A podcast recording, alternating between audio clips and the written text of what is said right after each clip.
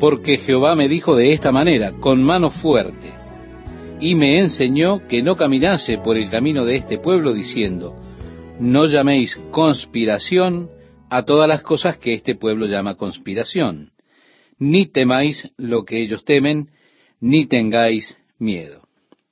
¿Qué tal amigos? ¿Cómo están? Es un verdadero placer para mí estar con ustedes una vez más compartiendo la palabra de Dios para hoy. Tenemos aquí la idea de dos naciones que se encuentran para pelear una contra la otra y es algo realmente increíble. Así que la palabra o hay una confederación daba terror a los corazones de las personas. Realmente estaban exterminándose. Fue así que el Señor dijo, oigan, olvídense de eso, eso no va a permanecer. En el versículo 13 nos dice, a Jehová de los ejércitos, a Él santificad, sea Él vuestro temor y Él sea vuestro miedo. Vale decir, no temas lo que puede hacer el hombre o lo que pueda hacer una confederación. Mejor tengan temor de lo que Dios puede hacer. Recuerda, estimado oyente, Jesús dijo, Mas os digo, amigos míos, no temáis a los que matan el cuerpo y después nada más pueden hacer. Pero os enseñaré a quién debéis temer. Temed a aquel que después de haber quitado la vida, tiene poder de echar en el infierno. Sí, os digo, a este temed. Estamos ahora en el versículo 14 que nos dice, entonces Él será para santuario, pero a las dos casas de Israel por piedra para tropezar, y por tropezadero para caer, y por lazo y por red al morador de Jerusalén. Aquí está nuevamente una de esas profecías que de pronto relampaguea ese destello de la presencia del Mesías nuevamente. Aun cuando Jesús se volvió como una piedra de tropiezo para los judíos, como una roca de ofensa. El apóstol Pablo se refiere como es Jesús, pero dice en 1 Corintios capítulo 1 verso 23, nosotros predicamos a Cristo crucificado para los judíos ciertamente tropezadero y para los gentiles locura. Se da cuenta, Cristo se volvió una piedra de tropiezo para el pueblo judío. Continúa diciéndonos nuestro texto de este día, y muchos tropezarán entre ellos y caerán, y serán quebrantados, y se enredarán y serán apresados. Ata el testimonio, sella la ley entre mis discípulos. Esperaré pues a Jehová, el cual escondió su rostro de la casa de Jacob, y en él confiaré. He aquí yo y los hijos que me dio Jehová somos por señales. Esto está en Isaías, como venimos leyendo, y allí vemos que él y sus hijos, sus nombres especialmente, eran una señal. Ya hemos considerado los nombres de los hijos de Isaías.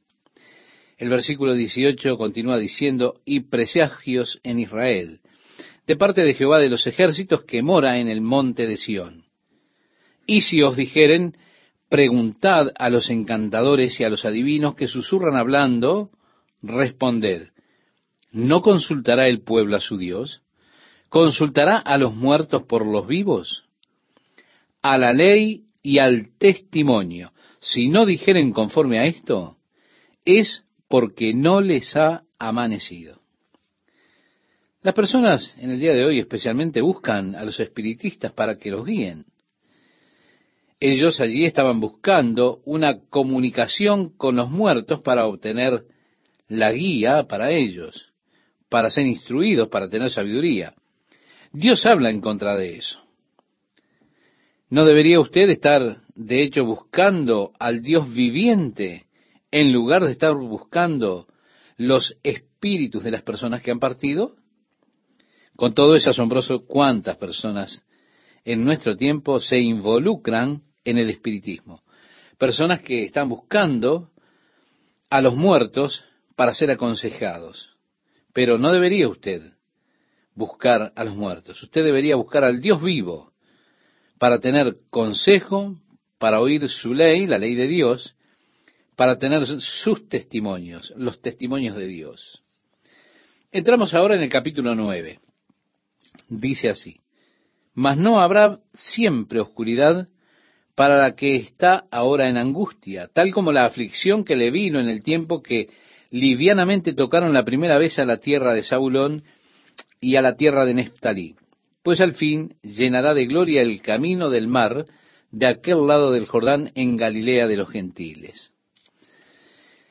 Bien, la invasión, por supuesto, comenzó con el norte, las tribus de Zabulón y Neftalí en la parte norte, en la Galilea superior.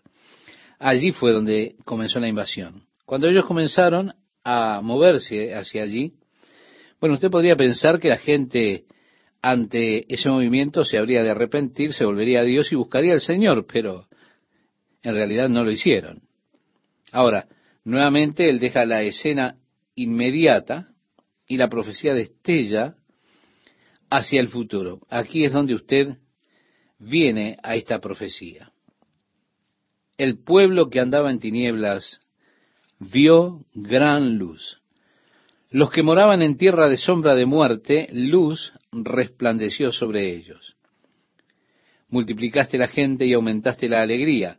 Se alegrarán delante de ti como se alegra en la siega como se gozan cuando reparten despojos, porque tú quebraste su pesado yugo y la vara de su hombro, y el cetro de su opresor como en el día de Madián.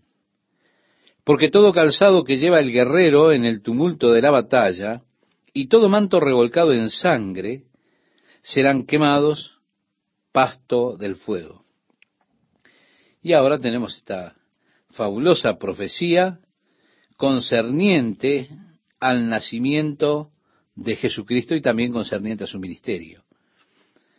A partir del versículo 6 nos dice, porque un niño nos es nacido, hijo nos es dado, y el principado sobre su hombro, y se llamará su nombre admirable, consejero, Dios fuerte, Padre eterno, príncipe de paz lo dilatado de su imperio y la paz no tendrán límite sobre el trono de David y sobre su reino, disponiéndolo y confirmándolo en juicio y en justicia desde ahora y para siempre. El celo de Jehová de los ejércitos hará esto. Qué hermoso destello de inspiración profética. Lo vemos cuando miramos allí a Isaías, más allá de toda esa confusión inmediata, presente en ese tiempo, esa confederación con Siria y Samaria, sabemos que no habría de permanecer, que habría de caer. Asiria habrá de ir, a de tomar el territorio, habrá de descender a esa área, pero no podría tomarla. La esperanza del futuro no está en el hombre, estimado oyente. La esperanza del futuro está en ese niño que según el capítulo 7, versículo 14 de este libro, nacería de una virgen. En este pasaje dice, porque un niño nos es nacido. Todo mira al nacimiento de Jesucristo desde el punto de vista de la profecía. Un niño nacido en Belén. Como decía el ángel, que os ha nacido hoy en la ciudad de David un Salvador que es Cristo el Señor. Usted puede leer este pasaje en el Evangelio de Lucas capítulo 2 verso 11. Un niño nacido. Mirando esto desde el lado divino, un hijo nos es dado. Desde los dos aspectos, desde el lado humano, un niño nos es nacido. Desde el lado divino, es más que un niño nacido, es un hijo que nos ha sido dado.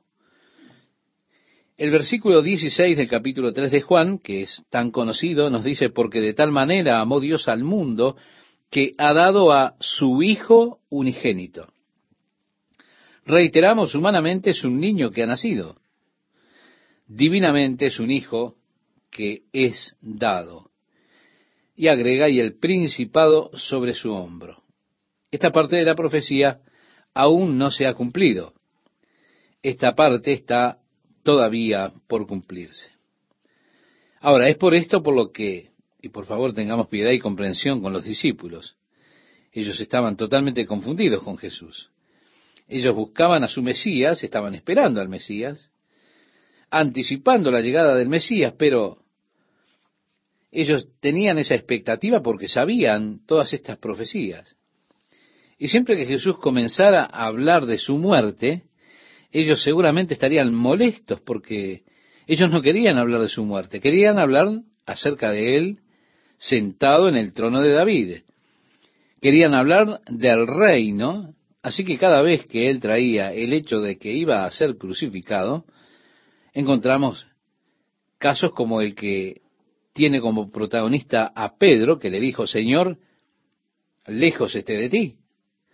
Pedro comenzó a reconvenirle al Señor por hablar de su crucifixión y el Señor lo tiene que reconvenir. Ellos no entendían, estaban siempre diciendo, bueno Señor, ¿cuándo has de establecer tu reino? ¿Qué es lo que ha de venir?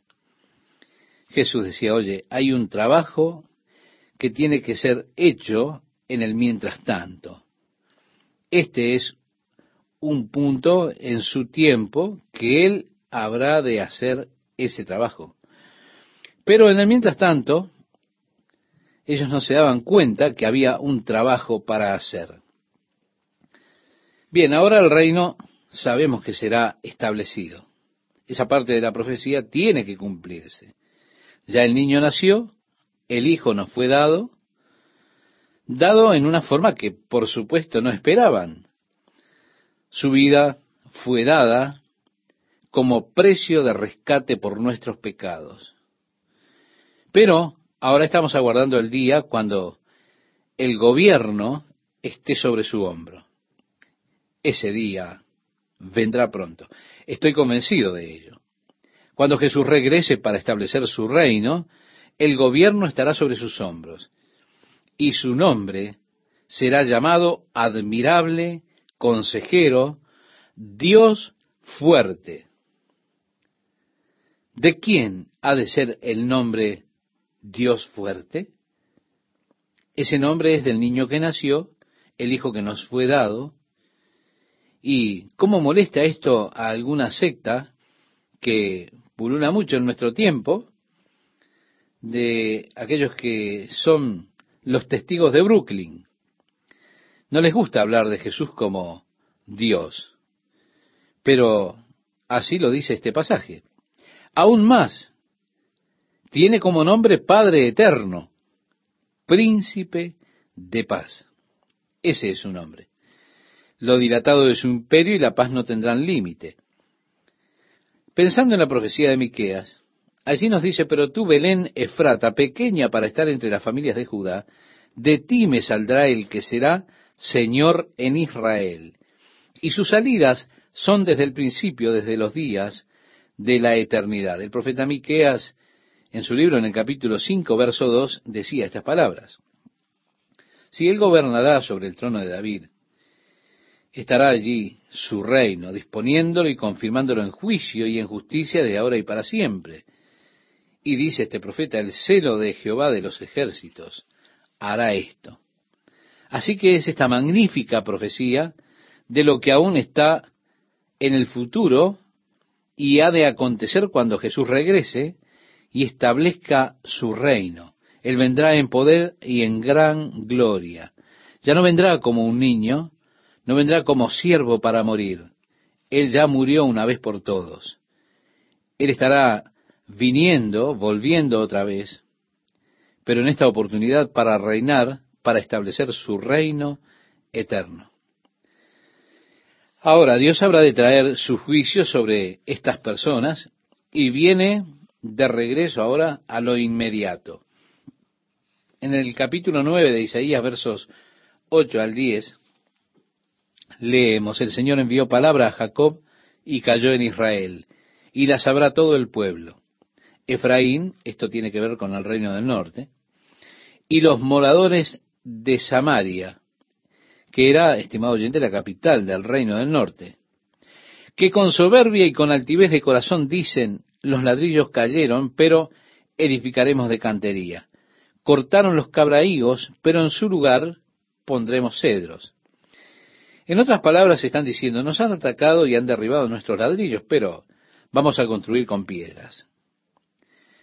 Los ladrillos cayeron, pero edificaremos de cantería. Cortaron los cabraígos, pero en su lugar pondremos cedros. ¿Se da cuenta? Pero Jehová levantará a los enemigos de Resín contra él y juntará a sus enemigos del oriente los sirios y los filisteos del poniente y a boca llena devorarán a Israel. Ni con todo eso ha cesado su furor, sino que todavía su mano está extendida.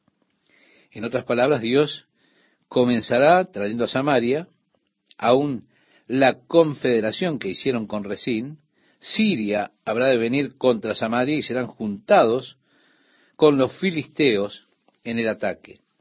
Pero, a pesar de eso, los corazones de las personas todavía estaban endurecidos contra Dios. Por tanto, Dios continúa su juicio. Su mano está extendida aún porque esto no va a cambiar no los va a cambiar a ellos, seguirán endurecidos, no va a traerles un avivamiento, no. En el versículo 13 dice, pero el pueblo no se convirtió al que lo castigaba, ni buscó a Jehová de los ejércitos. ¿Se da cuenta? Dios a veces trae juicio a nuestras vidas, o trae juicio en la vida de un pecador, buscando hacerlo regresar a este pecador hacia Dios. Ahora, si usted no responde, la cosa se pondrá peor y peor hasta que finalmente usted es destruido. Y por todo esto, ellos pasaron por todo esto, pero no se volvieron a Dios, ni lo escucharon. El verso 14 nos dice, y Jehová cortará de Israel cabeza y cola, rama y caña en un mismo día. El anciano y venerable de rostro, es decir, el hombre anciano, es la cabeza, el profeta que enseña mentira es la cola. Sí, Dios habría de exterminarlo. Porque los gobernadores de este pueblo son engañadores y sus gobernados se pierden. Realmente esto es algo trágico cuando los líderes, supuestos líderes espirituales, guían al pueblo al error. Jesús dijo, y les decía una parábola, ¿Acaso puede un ciego guiar a otro ciego? ¿No caerán ambos en el hoyo? Esto usted lo puede leer en el Evangelio de Lucas, capítulo 6, verso 39. Y allí vemos cómo tiene sentido esto. Y si el pueblo está siguiendo líderes ciegos, falsos profetas, que los están conduciendo al error, la cosa no puede ser de otra manera. Hay muchas personas en el día de hoy que siguen o son guiados por falsos profetas.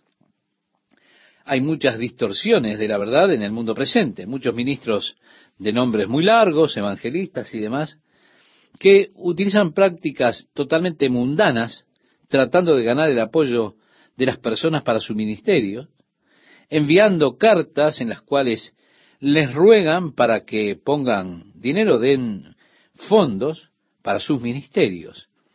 Hay una total inconsistencia en todo esto. Mire, solían tener una estación de radio en la localidad del Río, Texas, que solía transmitir a todo evangelista alocado allí en el país.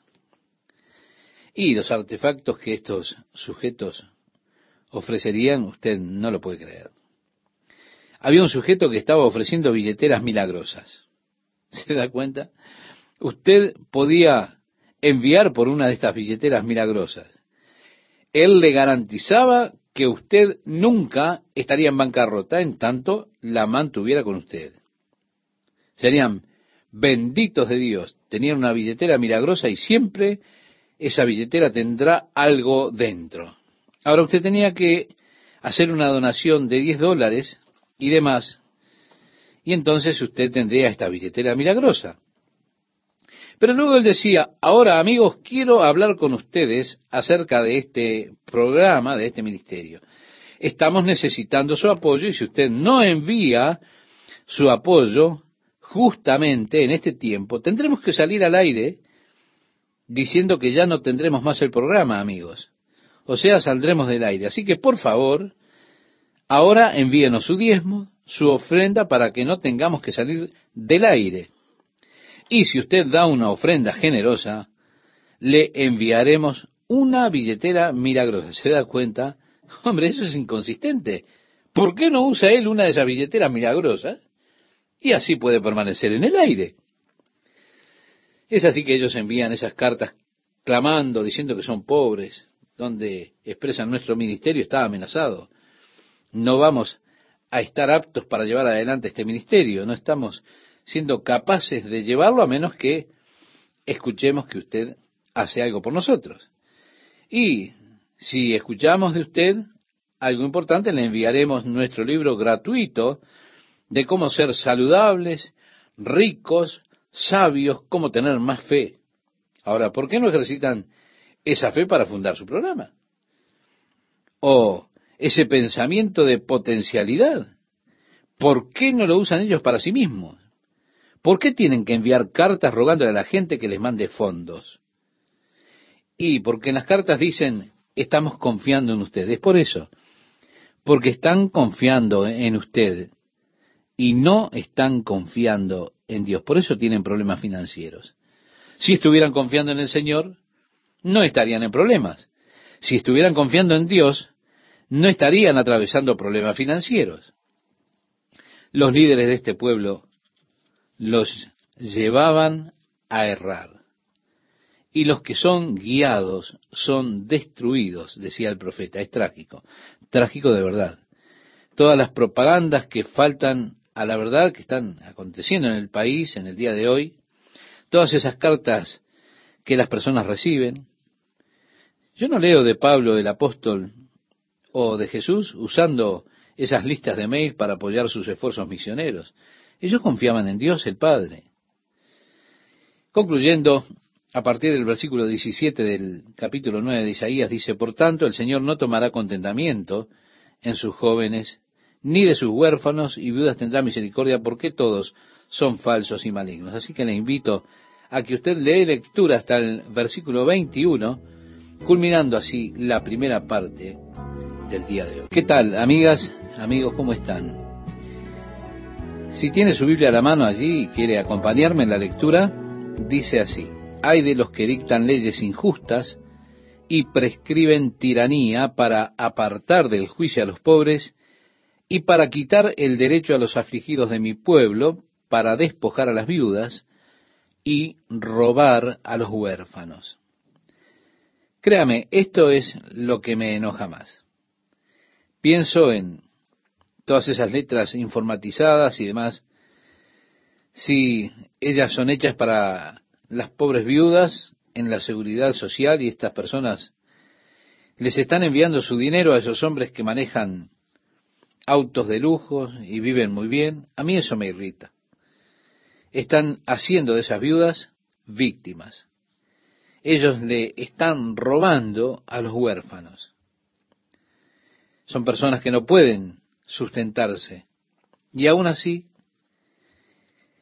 porque se lo exigen, porque se lo piden, ellos envían su pobre pensión para esos hombres. Y eso a mí me enoja tremendamente.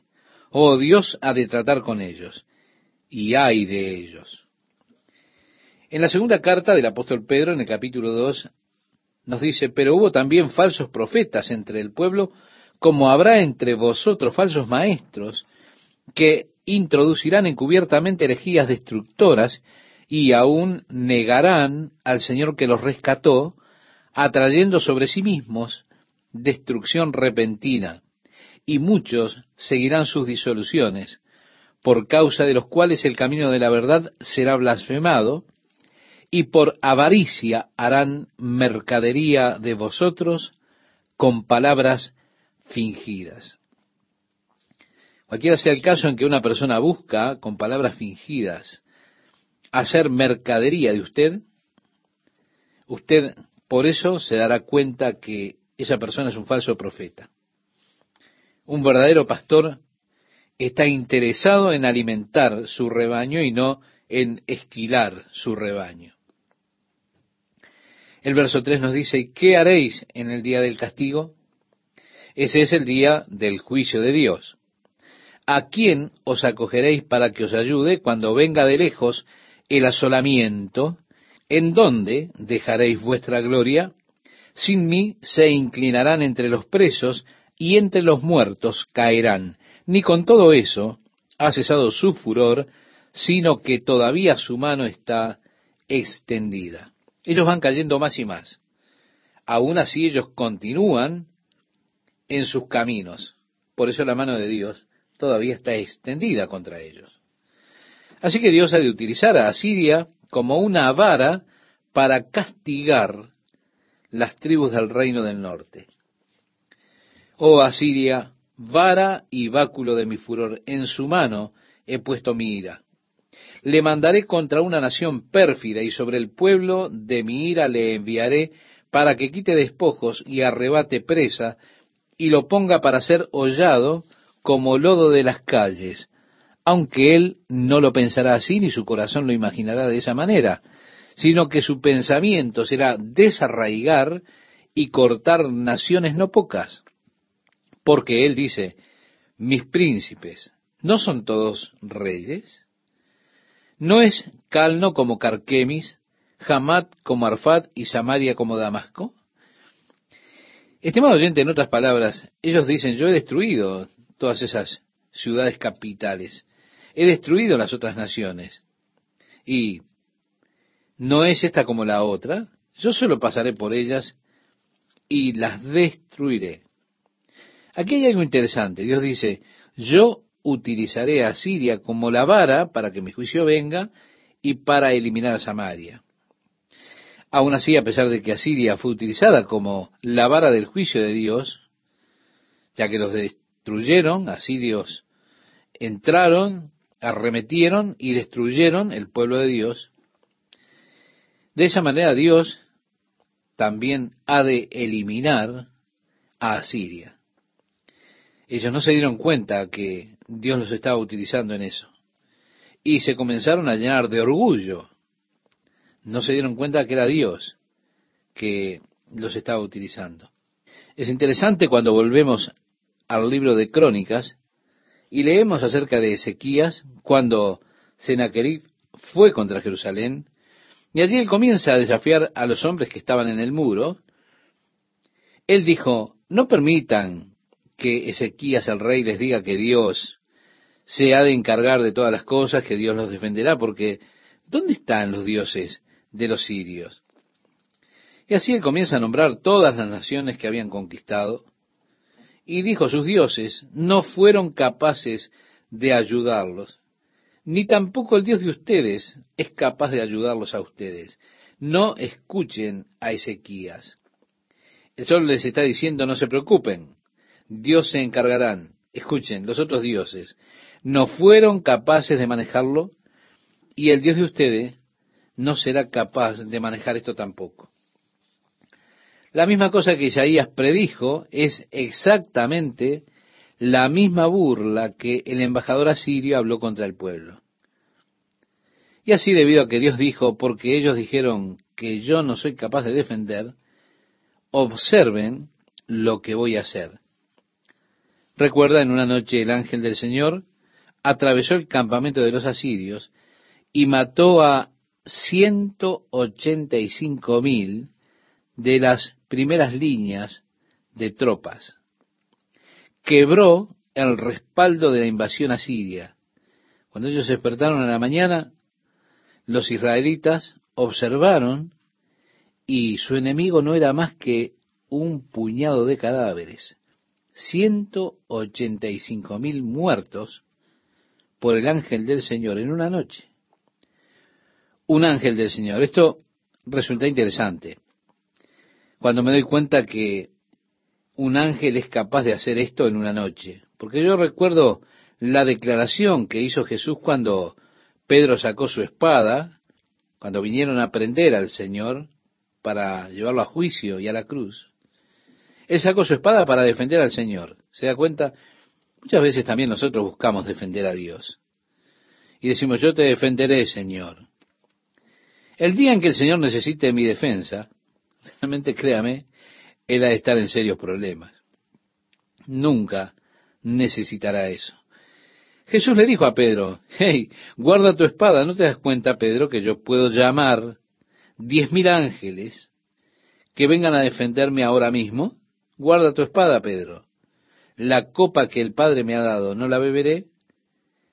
En otras palabras le estaba diciendo, yo tengo el control, Pedro, no te preocupes. Estoy en el trono, tengo el control. Pedro, guarda tu espada ahora. Yo podría salir de esto si quisiera. Eso es lo que le está diciendo Jesús a Pedro. Pero él agregó, pero la copa que el Padre me ha dado a beber, ¿no he de beberla? Piense si un solo ángel pudo eliminar ciento ochenta y cinco mil asirios en una noche, con toda seguridad, los diez mil ángeles que podría enviar el Padre lo podrían haber librado fácilmente de la mano de aquellos soldados romanos, del sumo sacerdote y todo lo demás. Pero Jesús bebió la copa por usted y por mí. Él se sometió a sí mismo, a la voluntad del Padre y pagó el precio para que usted, estimado oyente, pudiera tener redención, para que usted pudiera tener el perdón de sus pecados, para que fuera capaz de morar con Él eternamente en su reino. Ahora, en vista que Él recibió esto por usted, ¿no es más bien ridículo que una persona no acepte ahora el ofrecimiento que Él da desde que Él pagó el precio y todo lo que usted tiene que hacer simplemente ahora es aceptarlo? Eso es más bien algo tonto no aceptarlo. Así que los asirios se llenaron de orgullo porque Dios estaba entregando a Samaria en sus manos y ellos pensaron que lo estaban haciendo por ellos mismos. El verso 10 del capítulo 10 de Isaías dice, como halló mi mano los reinos de los ídolos, siendo sus imágenes más que las de Jerusalén y de Samaria. En otras palabras, ellos pensaban que sus dioses eran superiores y por eso ellos estaban conquistando las otras tierras, porque tenían dioses superiores. Y eso es exactamente lo que decía Sennacherib al rey Ezequías.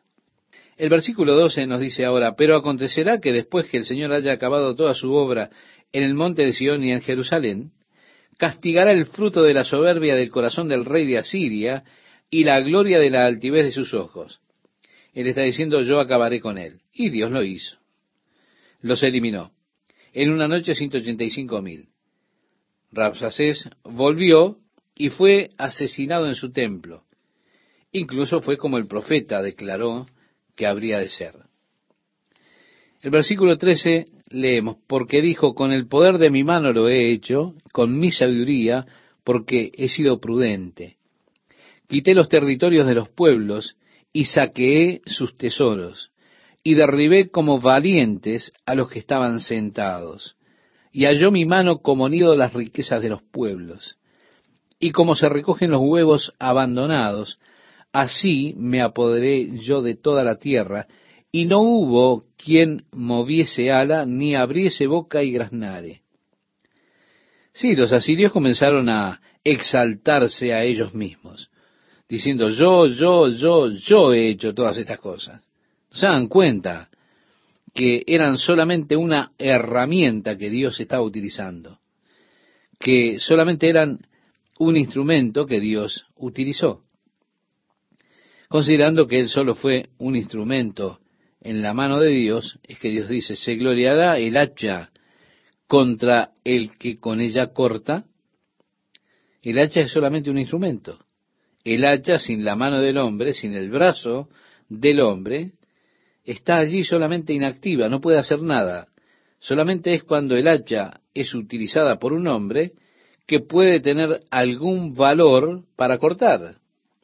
Por eso dice también, se ensoberbecerá la sierra contra el que la mueve. El instrumento nunca tiene que buscar tomar la gloria para él mismo. La gloria debería ir para aquel que utiliza el instrumento, porque el instrumento por sí mismo no puede hacer absolutamente nada. ¿Qué lección es esta para nosotros, estimado oyente? Que muchas veces buscamos ser instrumentos en las manos de Dios. ¿Se gloriará el hacha contra el que con ella corta? Todo lo que podemos hacer como instrumentos es precisamente ser eso, un instrumento en la mano de Dios.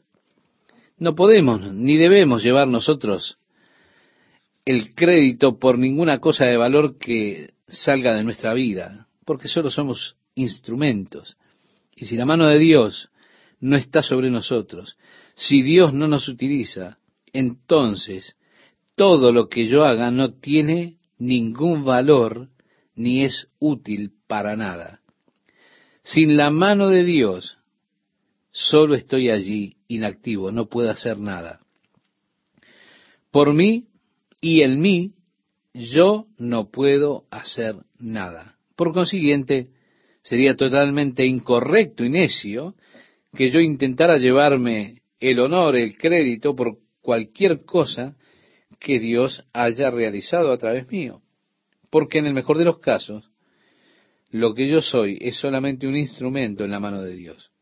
Y la gloria, el honor, el crédito, para lo que sea que se realice, siempre debe ir para Dios, nunca para el instrumento.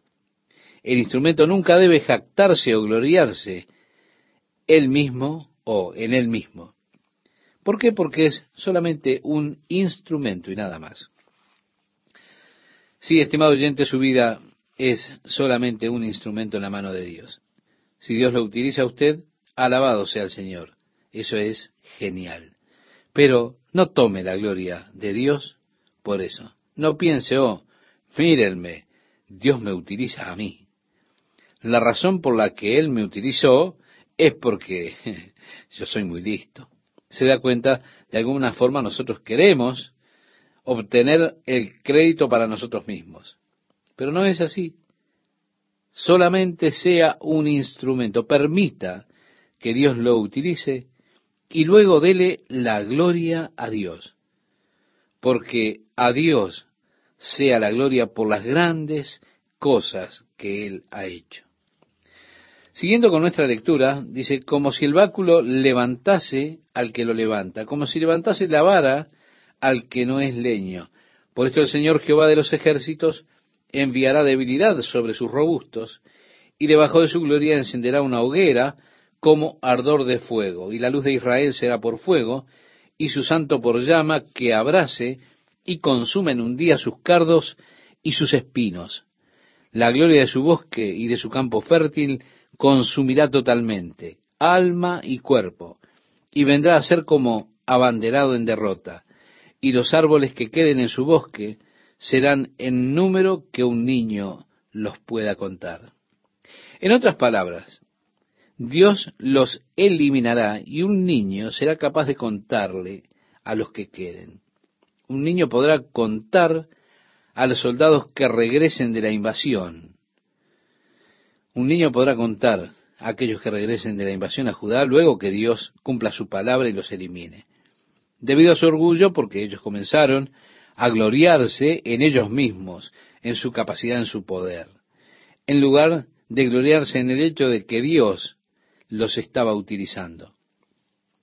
El profeta Isaías observa, mira hacia adelante, hacia un día futuro, muy pronto para que se cumpla cuando Dios preserve su remanente, un remanente de ese pueblo judío, lo cual ocurrirá en ese momento de la gran tribulación, cuando Dios tomará ese remanente y lo ha de preservar en la ciudad de piedra llamada Petra durante ese tiempo de gran tribulación.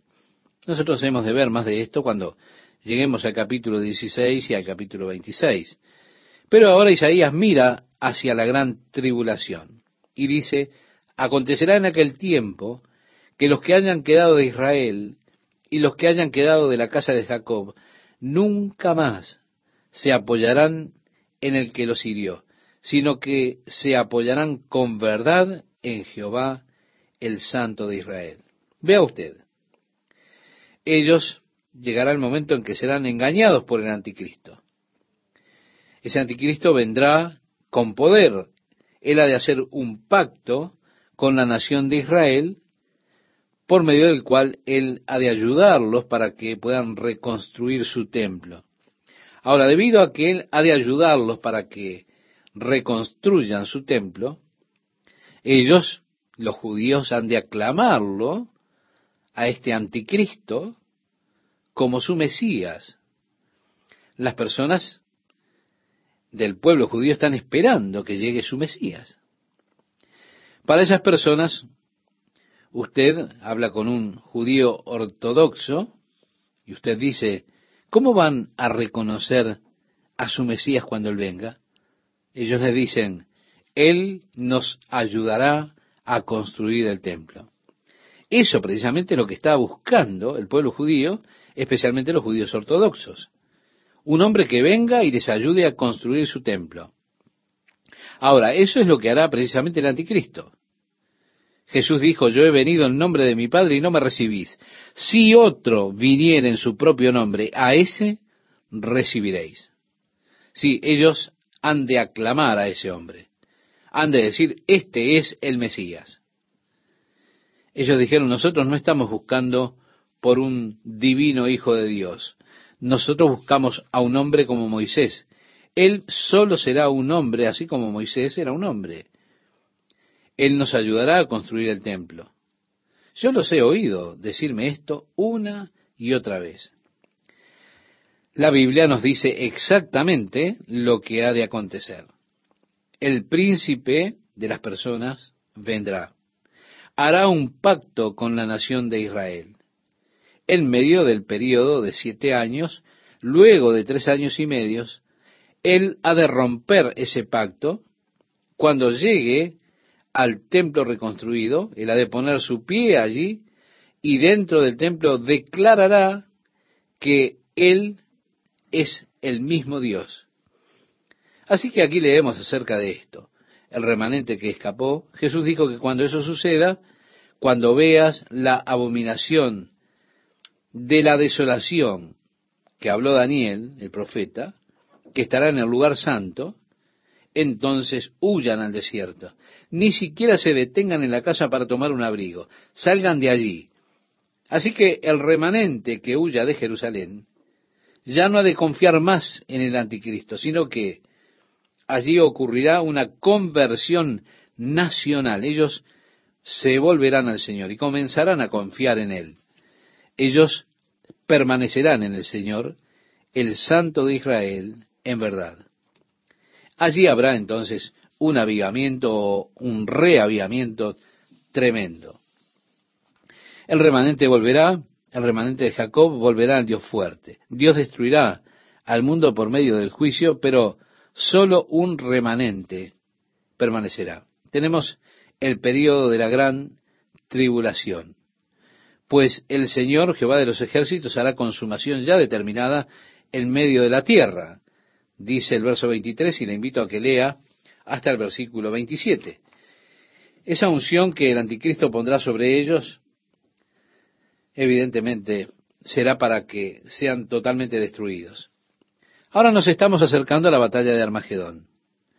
El verso 28 nos dice, vino hasta Ajat, pasó hasta Migrón, en Micmas contará su ejército, hacia adentro del área de Megido donde ocurrirá la gran batalla.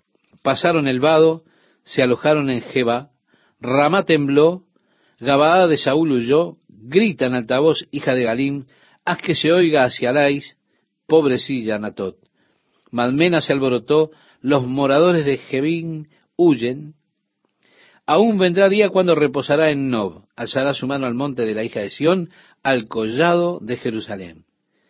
He aquí el Señor Jehová de los ejércitos, desgajará el ramaje con violencia, y los árboles de gran altura serán cortados, y los altos serán humillados, y cortará con hierro la espesura del bosque, y el Líbano caerá con estruendo. Sí, la predicción de la venida de todas las naciones juntas para la batalla de Armagedón, cuando juntarán allí sus tanques de guerra y demás cosas en el área de la gran batalla es interesante que sigue en orden, el capítulo 11 llega a la gloriosa era del reino, lo cual nosotros estamos contemplando ahora en estos pasajes. Por supuesto, este capítulo 10, cuando comienza a hacernos ver el gran día de la ira de Dios, allí para ser seguido por la gloriosa era del reino. Así que al llegar al capítulo 11, entramos en una dimensión totalmente nueva, cuando nos movemos más allá de esa gran batalla, de esa gran masacre, de esa gran desolación, y pasamos al glorioso día del Señor cuando Él establece su reino. ¡Qué gran día será, estimado oyente! Realmente para contemplarlo en toda su belleza. ¿Qué tal amigas, amigos? Qué alegría saludarles y estar nuevamente con ustedes compartiendo la palabra de Dios para hoy.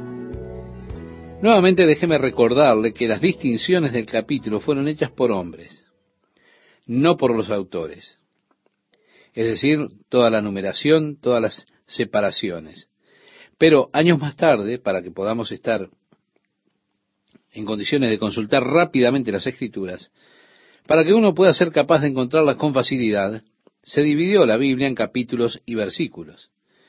Esto es solamente para nuestro beneficio, para que podamos tener referencias.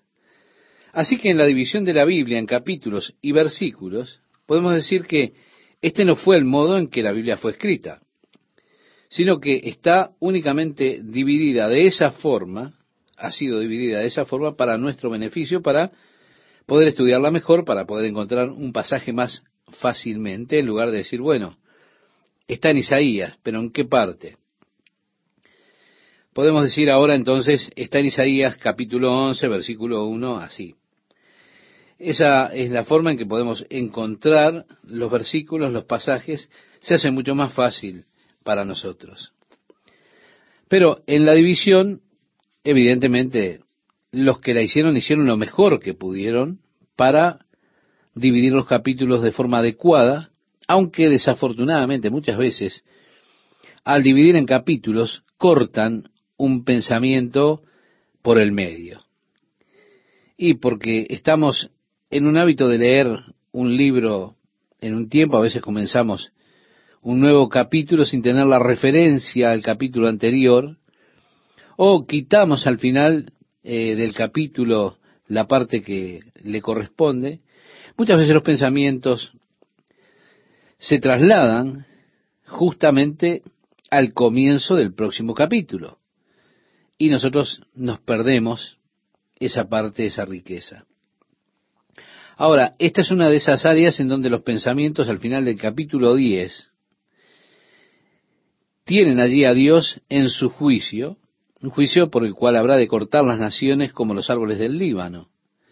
Él simplemente ha de labrar y habrán de quedar los muñones de esos árboles, Dios habrá de borrarlos de las naciones y demás, dejándolos como, decíamos, como muñones. Así que leemos, saldrá un tronco, o una vara, una rama, del tronco de Isaí, y un vástago retoñará de sus raíces. Usted puede tener esta imagen ahora de las naciones nivelándose allí.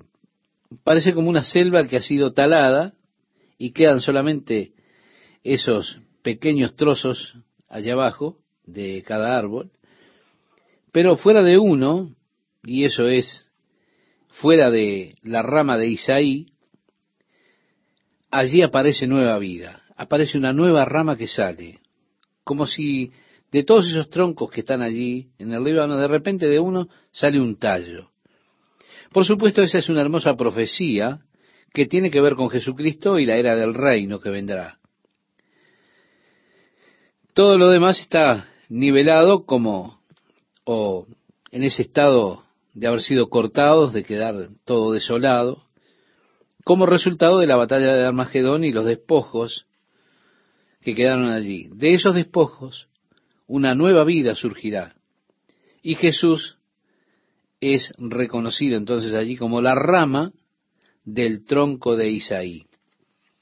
Así que esto nuevamente es una profecía en cuanto al Mesías, declarando que él ha de venir de la casa de Isaí, la cual, por supuesto, era la casa del padre del rey David. David tenía como padre a Isaí. Así que es una reafirmación de la promesa de Dios que le hizo a David, que Dios habría de construirle a David casa y que del linaje de David vendría el Mesías. El versículo 2 del capítulo 11 dice, reposará sobre él el espíritu de Jehová, espíritu de sabiduría y de inteligencia, espíritu de consejo y de poder, sí, realmente Él hará cosas heroicas. Eh, podríamos decir que acciones heroicas, allí en la última parte que hemos leído de poder, sería una mejor traducción del vocablo hebreo que fue traducido poder. Es que no sólo Él hace decisiones correctas, sino que Él tiene el poder para obrar esas decisiones, para ponerlas en acción. Esa es la idea real del texto hebreo. Muchas veces podemos saber lo que es correcto hacer, pero no tenemos la capacidad de hacerlo. Él no es solamente el consejo, el conocimiento de qué hacer, sino que Él tiene la habilidad para llevarlo adelante. Espíritu de consejo y las acciones heroicas. Así se traduciría mejor. Y reposará sobre él el Espíritu de Jehová, Espíritu de sabiduría, de inteligencia, Espíritu de consejo y de poder, Espíritu de conocimiento y de temor de Jehová y le hará entender diligentemente en el temor de Jehová, no juzgará según la vista de sus ojos, ni arguirá por lo que oigan sus oídos, sino que juzgará con justicia a los pobres, y arguirá con equidad por los mansos de la tierra, y herirá la tierra con la vara de su boca, y con el espíritu de sus labios matará al impío.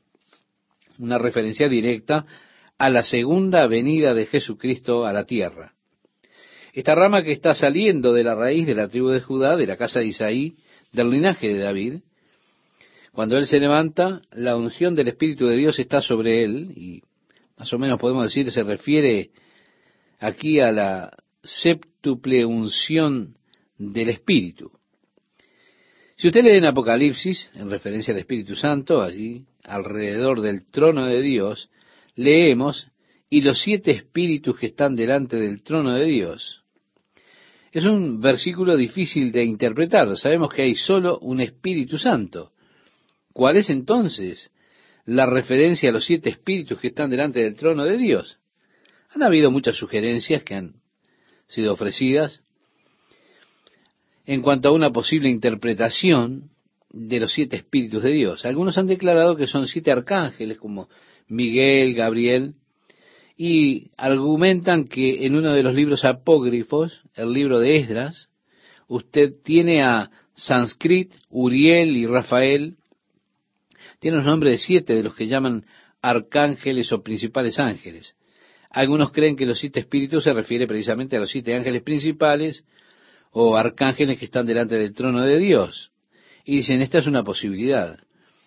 Otra posibilidad es que los siete espíritus delante del trono de Dios sean eh, una referencia al séptuple trabajo del Espíritu en Jesucristo.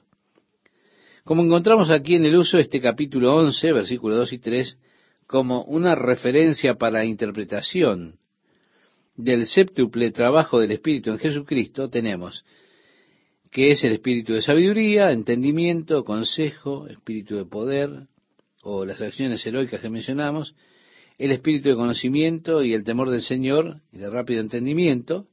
Esta es la séptuple obra del espíritu. Así que, ¿cuál es la interpretación correcta? Bueno, simplemente sugiero que mire esto y ore acerca de este tema y averigüe con qué usted se siente más eh, confortable o más atraído por eso, se siente mejor. No hay forma en que uno pueda ser dogmático en cuanto a esto. Hay posibilidades que pueden estar correctas y estas dos que mencionamos tal vez pudieran ser. Es posible que estén ambas equivocadas y que hay algo que descubriremos cuando lleguemos a la presencia de Dios y allí diremos, oh, de esto es de lo que hablan los siete espíritus delante del trono. Muy bien, ¿se da cuenta? Así que tengo muchas cosas que están archivadas aquí en un catálogo que dice esperar por más información. Así que yo vacilo en cuanto a ser dogmático en cuanto a algunos temas. En donde la Biblia no habla claramente sobre un tema, todo lo demás es mera presunción para mí, hablar dogmáticamente, y no me gusta hacer eso, a menos que haya una clara indicación en las Escrituras. Pero quienes dicen que es el séptuple o el trabajo completo, siendo siete el número de lo completo, la obra completa del Espíritu en la vida de Cristo, esto se manifiesta en la vida de Cristo. Entonces se usa este pasaje como una referencia a esa idea. Lo cierto es que Él vendrá a juzgar la tierra y su venida, en el resplandor de su venida, dice que el anticristo, la bestia, será destruido con la espada filosa que sale de su boca. La palabra del Señor es como una espada de doble filo y tiene tal poder la palabra de Dios Dios dice, sea la luz, y fue la luz. Tal el poder de la palabra de Dios, como leemos en Génesis capítulo 1, versículo 3. Es conocido como el orden divino, la habilidad de Dios de hablar para que algo tenga existencia, el tremendo poder que tiene la palabra de Dios. Tan pronto como Dios dice algo, así existe. Es una realidad. En el momento en que Dios lo declara, eso tiene existencia. Así que aquí tenemos al anticristo, el hombre de pecado, el hijo de perdición, como se lo menciona en el Nuevo Testamento, que ha demostrado tal poder maravilloso que todo el mundo anda preguntando por él. Está allí haciendo todas esas maravillas y señales y milagros mentirosos, de manera que todo el mundo ha sido cautivado por ese hombre de pecado creando tal fuerza militar poderosa que dicen, ¿quién podrá hacer guerra contra la bestia? Aparentemente para vencer a todo el que se interponga en su camino. Él comienza a moverse hacia abajo para conquistar África, pasa a través de Egipto, llega a los bordes de Libia y Etiopía, cuando las noticias llegan de que China está invadiendo por el este, es así que él toma entonces sus tropas y regresa de la invasión a África para enfrentar esa invasión de China.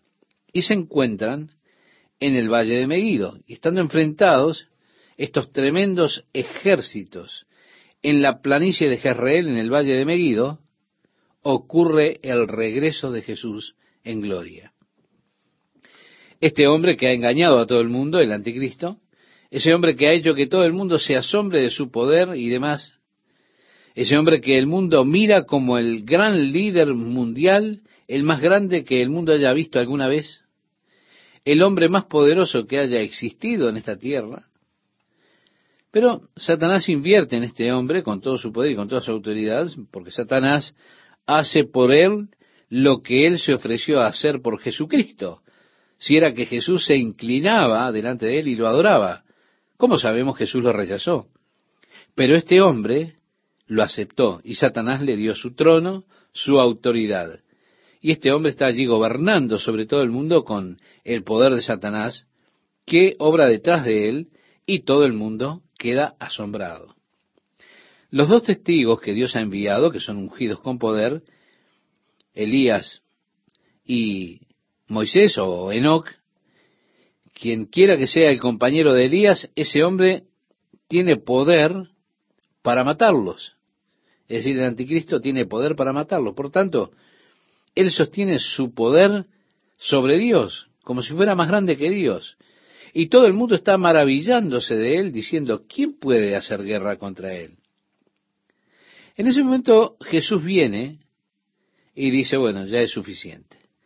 Y simplemente con la palabra que sale de la boca de Jesucristo, eso es todo lo necesario. No se mete Jesucristo en un gran conflicto con él, no entra en una gran batalla, simplemente él habla su palabra y este hombre es totalmente exterminado. Oh, el poder de la palabra de Jesucristo. Ahora, él está viniendo entonces y comienza a juzgar. Él congrega a las naciones las tiene allí juntas para el juicio cuando Jesucristo regresa nuevamente. En el Evangelio de Mateo capítulo 25 podemos leer después acerca de esto, cuando Él juzga, no llama a testigos, no los necesita, Él no necesita que alguien venga y testifique uno contra otro. De hecho, cuando Jesús estuvo aquí, Juan nos dice en su Evangelio que él no tenía necesidad que nadie le diese testimonio del hombre porque él sabía lo que había en el hombre. Esto puede ser especialmente una cosa atemorizante. Si usted está del lado equivocado de la cerca, por decirlo de alguna manera, saber que aquí hay un hombre y eso fue lo que la mujer en la fuente de Samaria, la mujer samaritana, en el capítulo 4 del Evangelio de Juan, cuando fue y dijo a sus amigas, vengan, un hombre me dijo todo lo que he hecho. Oh, amigo, es bastante duro eso. Por supuesto, eso fue lo que trajo o atrajo a Natanael cuando se encontró con Jesús.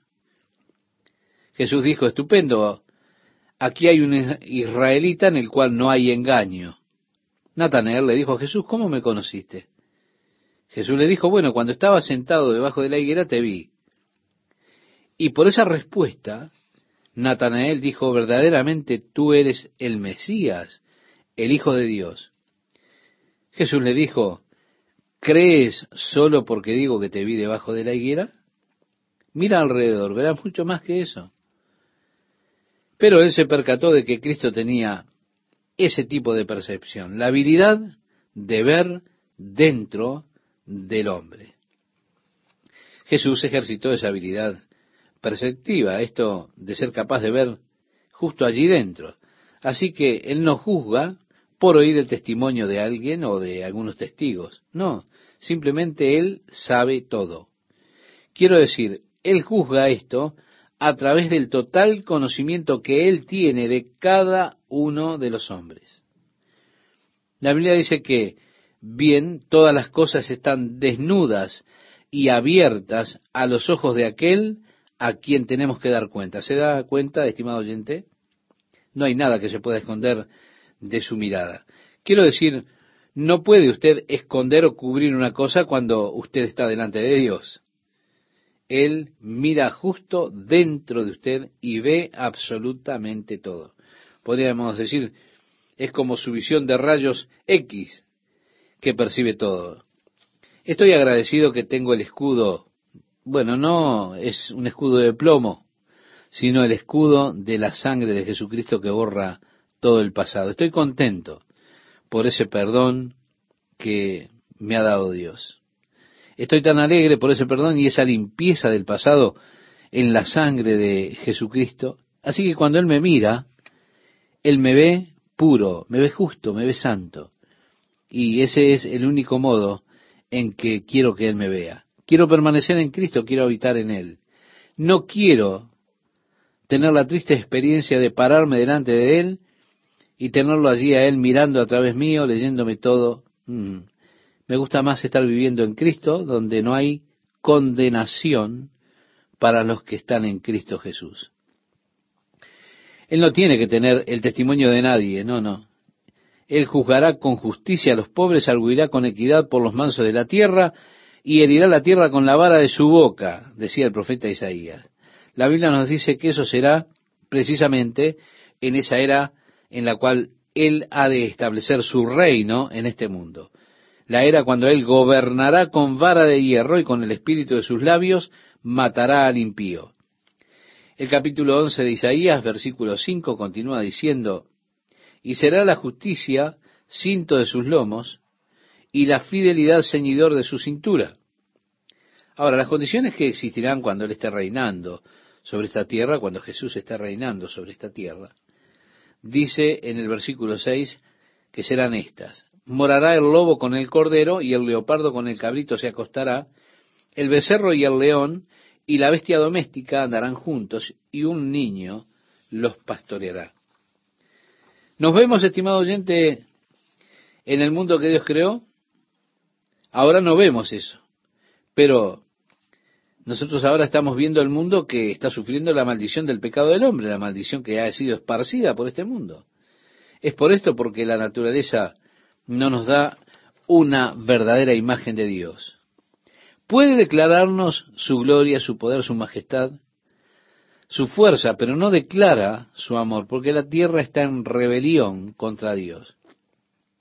Ahora, cuando Jesús establezca su reino, ese reino milenial, la tierra estará en paz.